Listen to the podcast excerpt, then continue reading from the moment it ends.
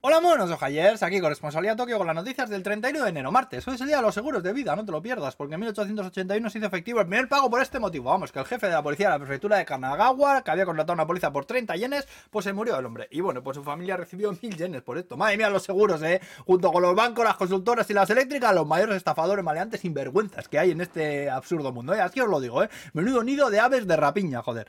Bueno, vamos al lío. El esquiador americano de estilo libre, Kyle Smain, que han vuelto aquí en Japón, eh, por una avalancha en Nagano. Era campeón mundial de half Luego en Chicago hace tanto frío que se han congelado las tuberías. Están pasando las putas, ¿sabes? Para conseguir agua, ¿eh? Y Japón también ha ganado la Copa del Mundo de Pastelería en Francia. ¡Boom! En vuestra face, franchutes. Luego también hay una especie de anguilas que están en peligro de extinción que resulta que se están reproduciendo muchísimo en el río Dotonbori de Osaka. El que pasa ahí por donde está todo el centro, por el jaleo, ahí donde está todo el jaleo. Vamos, es bastante famoso por estar siempre lleno de mierda. Y aunque vina, pues igual es por esto, por lo que han resucitado. Y las anguilas estas. Luego también, hablando de mierda, también siguen saliendo casos de corrupción en el Comité de las Olimpiadas de Tokio. ¿eh? Menudo cien gala y ahí que todos los días sale alguna historia, ¿eh? Y los chinos que dicen ahora que ya pueden entrar japoneses otra vez al país, que vuelven a darles visados. Y el gobierno dice que va a darle al COVID la misma clasificación que la influenza esta, ¿eh? La gripe Como la llaméis vosotros.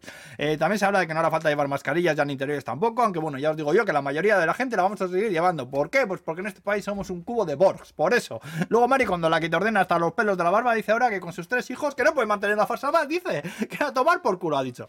Joder, dímelo a mí, eh, Maricondo, que tengo la casa infestada de los muñecos de los Pokémon, de las pelotas. El otro día, esto es una historia real. Mi hijo me echó, mi hija me echó un lucario así pequeñito dentro de la ensalada y me di cuenta cuando lo mastiqué ya y me jodí medio diente. Mal cago en la madre que paría peneque, ¿eh?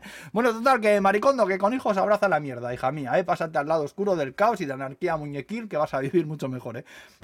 Y luego, para acabar, hablaros del troncho que ha sacado una empresa que no puede ser más gracioso y ridículo a la vez. Se trata de la Wearable Being Pillow, que es una especie de puff así para recostarte. ¿Sabes los puffs estos que tienen muchas bolitas así dentro? Según te sientas, se adaptan a tu. Vamos, que te abrazan el culo. Si te sientas y que estás ahí como un rey, ¿no sabes? Que se, adaptan a tu forma. Bueno, pues un puff de esos, pero que lo llevas puesto como si fuese una chaqueta. O sea, te pones eso y de aquí, de la barriga para abajo, eres todo puff. O sea, te tiras así para adelante, por ejemplo, y puedes echarte la siesta así, tal como caigas, ¿eh? Hostia, es que no se puede explicar. Tienes que echarle un ojo a las fotos porque vais a flipar, ¿eh? Menuda historia esa, ¿eh?